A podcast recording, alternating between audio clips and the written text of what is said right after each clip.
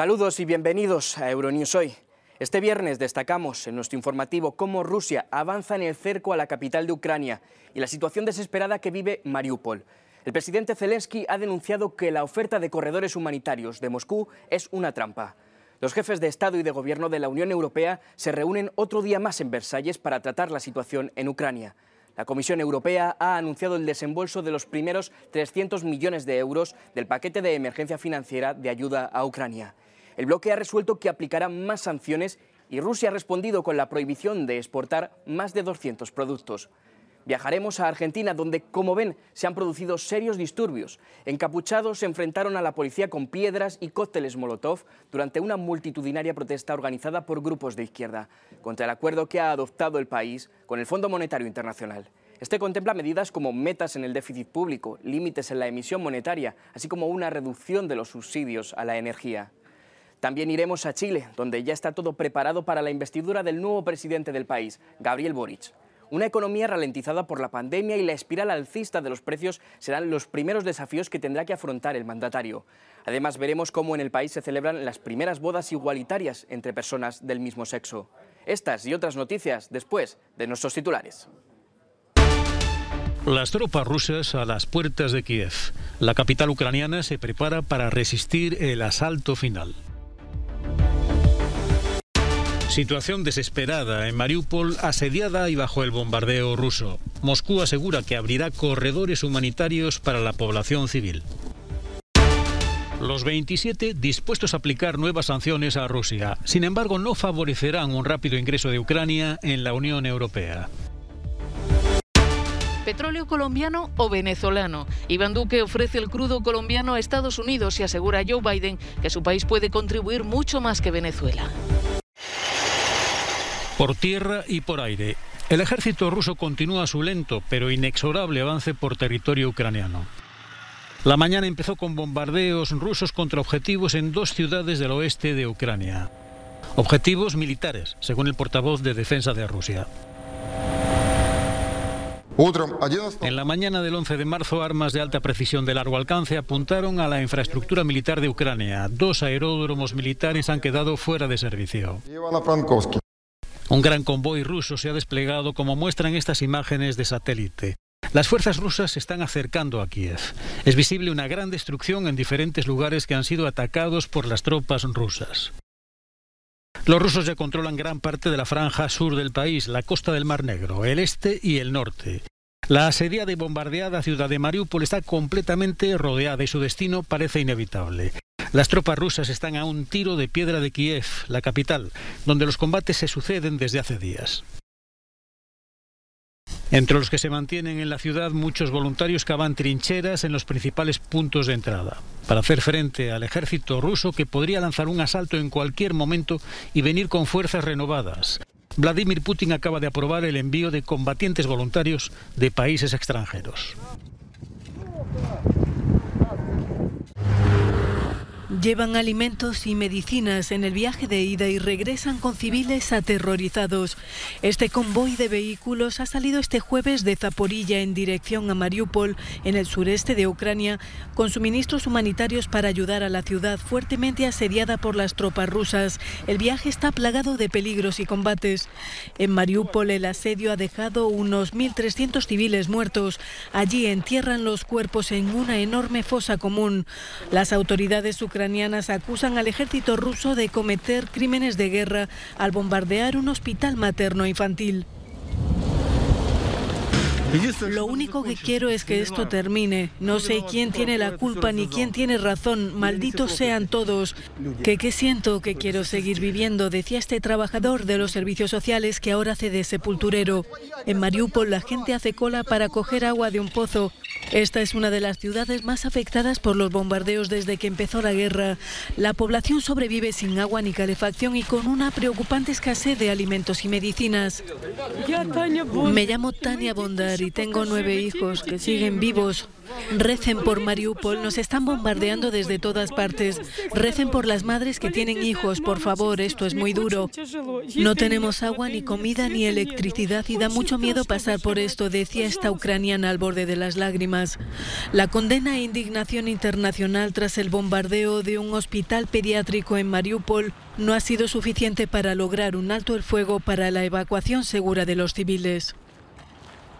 3 El gobierno ruso ha prohibido las exportaciones de más de 200 productos en represalia por las sanciones occidentales, entre ellos equipos de telecomunicaciones, médicos, automotrices, agrícolas, eléctricos y tecnológicos.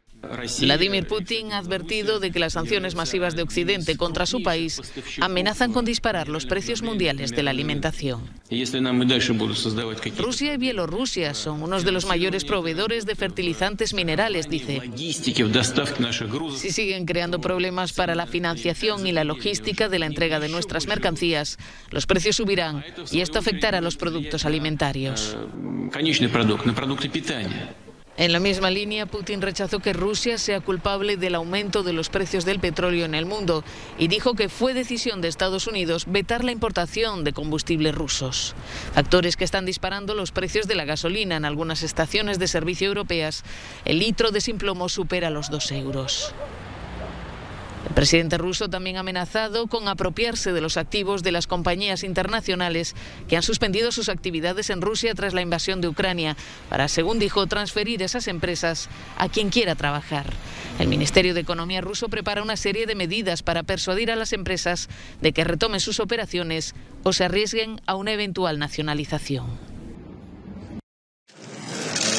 Los 27 dispuestos a aplicar nuevas sanciones a Rusia. Sin embargo, no favorecerán un rápido ingreso de Ucrania en la Unión Europea. Al término de la cumbre extraordinaria que se celebró en Versalles, los jefes de Estado y de Gobierno de la Unión Europea insistieron en que están decididos a apoyar la reconstrucción de una Ucrania democrática una vez que la ofensiva rusa haya cesado. Insistieron en que la invasión de Ucrania viola de forma flagrante el derecho internacional y los principios de la Carta de la ONU, además de causar a la población ucraniana lo que calificaron de sufrimientos innombrables. Avisaron en una referencia apenas velada a las investigaciones que ha abierto la Corte Penal Internacional que Rusia y su cómplice Bielorrusia tienen la entera responsabilidad de la guerra de agresión y que las personas responsables subrayaron que tendrán que responder de sus crímenes. Bruselas ha propuesto un envío suplementario de 500 millones de euros en armamento para Ucrania.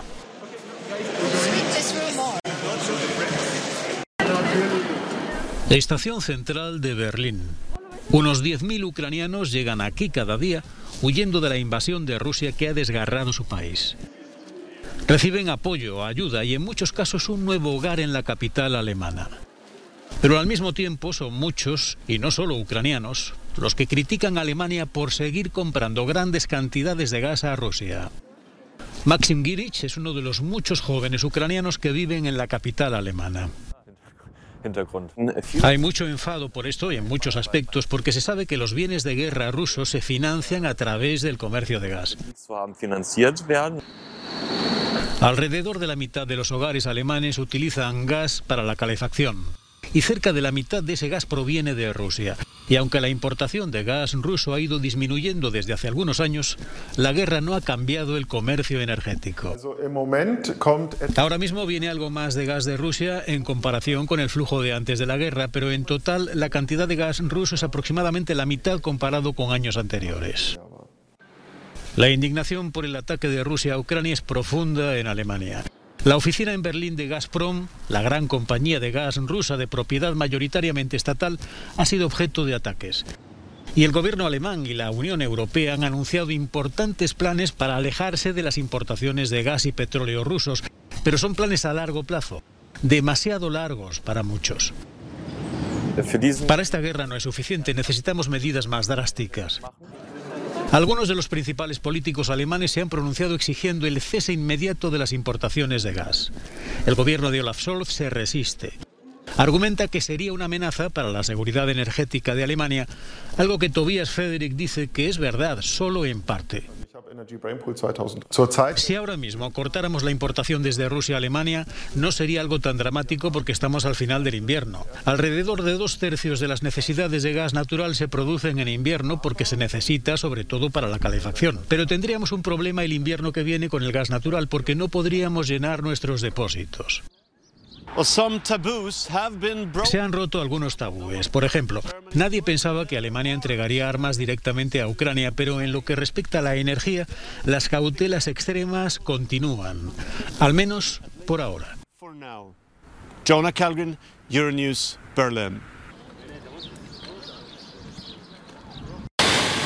Las conserveras españolas ven que la debacle se acerca más de la mitad de su producción se ve amenazada por la escasez de aceite de girasol que antes de la guerra llegaba de Ucrania.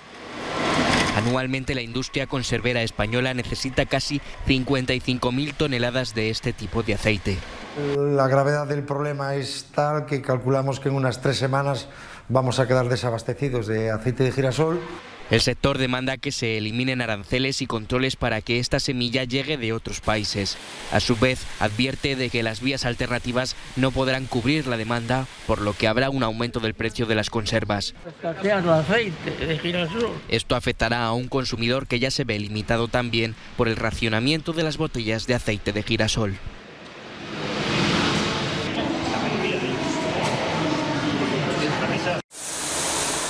Serbia suspende desde este jueves las exportaciones de trigo, maíz y aceite a otros países europeos. Según el presidente serbio, el objetivo es proteger el mercado interior ante la fuerte subida del precio del trigo y de la demanda de importaciones de este cereal desde Serbia.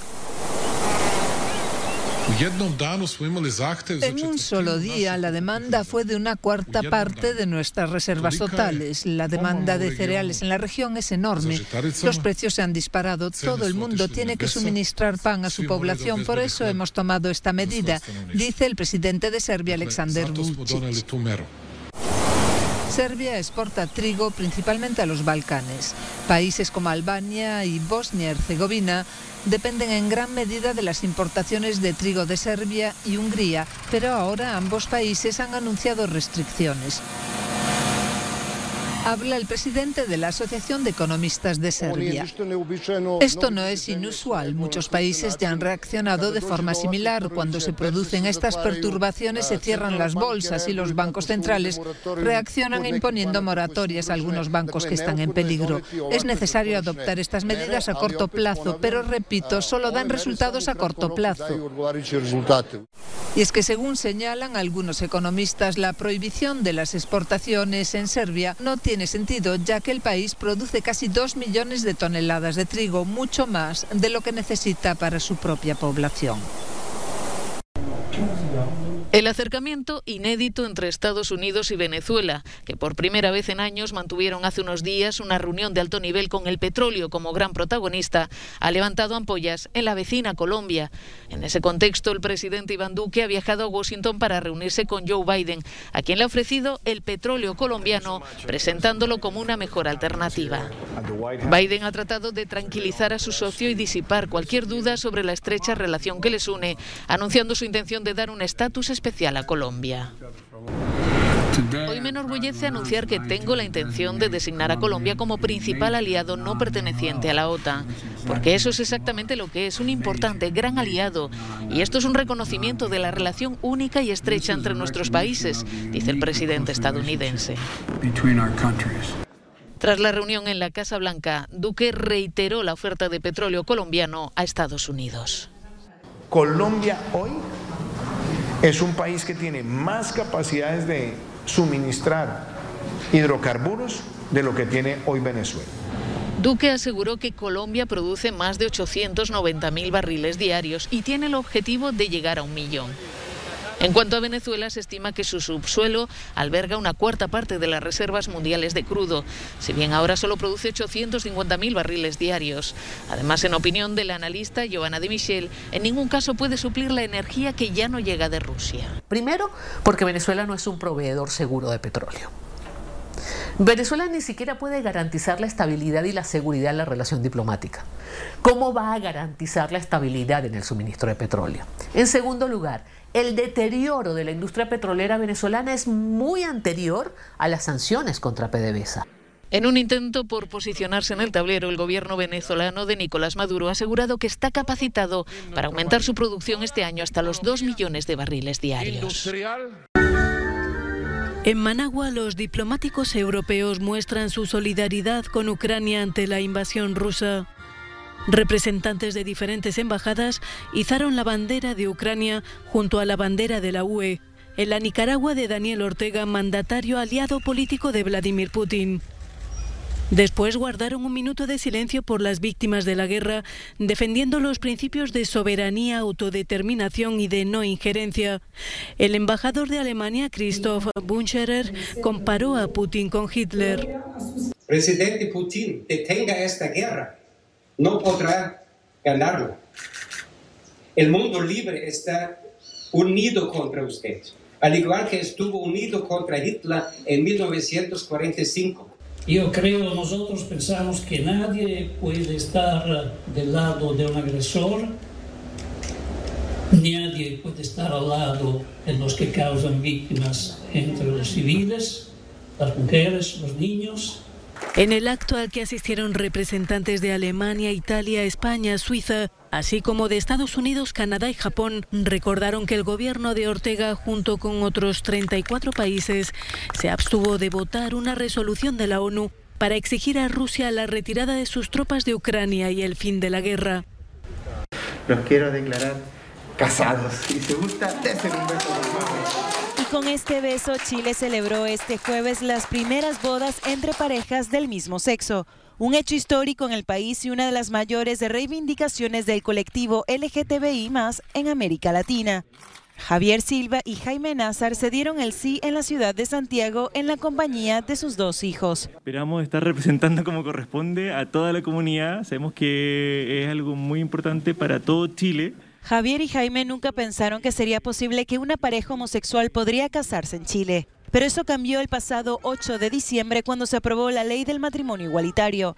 La noticia también tomó por sorpresa a Consuelo Morales y Pabla Wesser, novias desde hace casi 20 años y que tienen una hija en común. Hoy día ya no van a existir más los hijos ilegítimos, porque esta ley, aparte de, entregarnos matrimonio igualitario, eh, regula la afiliación de los niños en Chile. Así que felices, viviendo un sueño, la verdad. Un sueño que no pensamos que nosotros íbamos a vivir. Según una encuesta de la plataforma móvil, el 77% de los homosexuales de Chile buscaba consagrar el derecho al matrimonio con el fin de dar estabilidad a los hijos. Chile es el octavo país de América Latina que reconoce el matrimonio igualitario. El nuevo presidente de Chile será investido este viernes en un escenario económico mundial convulso. El ex líder estudiantil coge las riendas del país con el índice de precios más alto en 14 años y con la economía chilena dando señales de enfriamiento tras la expansión récord del 12% del año pasado. Nuestro compañero Óscar Valero se pregunta si en esta situación Boric conseguirá reformar en profundidad Chile. El gobierno del ex líder estudiantil Gabriel Boric está llamado a ser el del cambio profundo en Chile tras su apabullante victoria en las elecciones presidenciales. Tanto apoyo popular va a hacer que la inercia de sus primeros meses de gobierno sea positiva. Sin embargo, son muchos los obstáculos que se va a encontrar si quiere implementar toda la agenda reformista que anunció durante la campaña electoral. Chile es visto como un país diferente dentro de América Latina por su estabilidad económica y democrática desde la caída del dictador Augusto Pinochet. Bajo esa estabilidad se esconde un sistema construido bajo la constitución firmada por el propio Pinochet al que se le vieron las costuras durante las protestas de 2019 y 2020. Aquellas fueron unas revueltas que pusieron en cuestión el sistema educativo, de pensiones, a la clase política y fundamentalmente los altos niveles de desigualdad que ninguno de los gobiernos democráticos ha abordado desde la raíz. Fruto de estas protestas surgió el proyecto de cambiar la Constitución, cuyo nuevo texto será sometido a referéndum a mediados de este año. También la llegada de Boric surge de esta ola de demanda de cambios. Sobre los hombros del presidente va a recaer la tarea de recomponer a una sociedad dividida, de reformar de arriba abajo el sistema y pilotar una economía malherida por la pandemia. Las expectativas que su gobierno ha generado serán su primer lastre. De momento, la composición de su ejecutivo se ha llenado de gestos como nombrar a la nieta de Salvador Allende, expresidente derrocado por los militares en 1973, ministra de Defensa. Apaciguado los temores difundidos desde la derecha a un gobierno castrochavista, nombrando al exdirector del Banco Central, Mario Marcel, ministro de Hacienda, y desmarcándose claramente de los regímenes de Venezuela y Nicaragua. Proyectar esta imagen centrista le podría ayudar a tejer alianzas con el centro y centro-derecha en el legislativo, que es de momento su talón de Aquiles. En las elecciones parlamentarias de 2021 la izquierda consiguió una mayoría de escaños en el Congreso, pero no es una mayoría unificada, es más bien heterogénea y donde hay muchas sensibilidades distintas. De hecho, el grupo mayoritario en el Congreso y Senado es el centro-derecha del expresidente Sebastián Piñera. Algunos analistas consideran que el peso del Partido Comunista en su gobierno puede terminar siendo un problema para alcanzar acuerdos. Ninguna de las reformas de calado que quiera aprobar saldrá adelante sin convencer al legislativo y para eso necesitará de más que símbolos. Gabriel Boric, de 36 años, comienza una presidencia llena de esperanza para muchos chilenos, pero durante la que tendrá que tener mucha mano izquierda para que no se convierta rápidamente en una decepción. Tensión máxima en Argentina con motivo de la aprobación en el Congreso del acuerdo con el Fondo Monetario Internacional para reestructurar la deuda de 45.000 millones de dólares que arrastra el país. La multitudinaria protesta organizada por grupos de izquierda degeneró en serios disturbios. Encapuchados se enfrentaron a la policía con piedras y cócteles Molotov. Los manifestantes consideran que el acuerdo con el FMI supondrá un ajuste brutal que repercutirá en las condiciones de vida de la población. Y estamos podridos de todos los oligarcas y de todos aquellos que ven y no hacen nada. Van y le votan todo al presidente y a la Cristina y a su hijo y a todos le votan. Pero de nosotros no se acuerda nadie.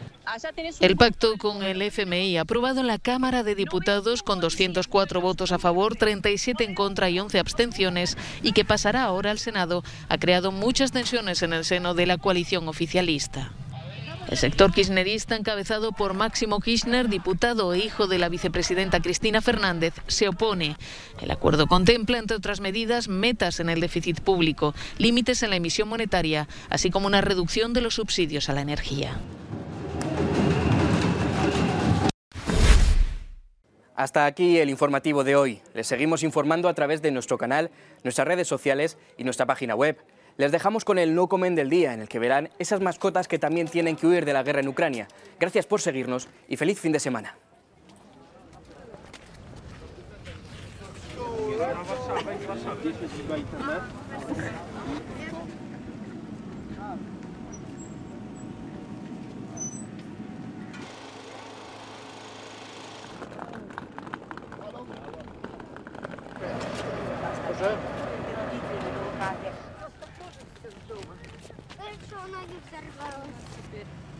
Звезда.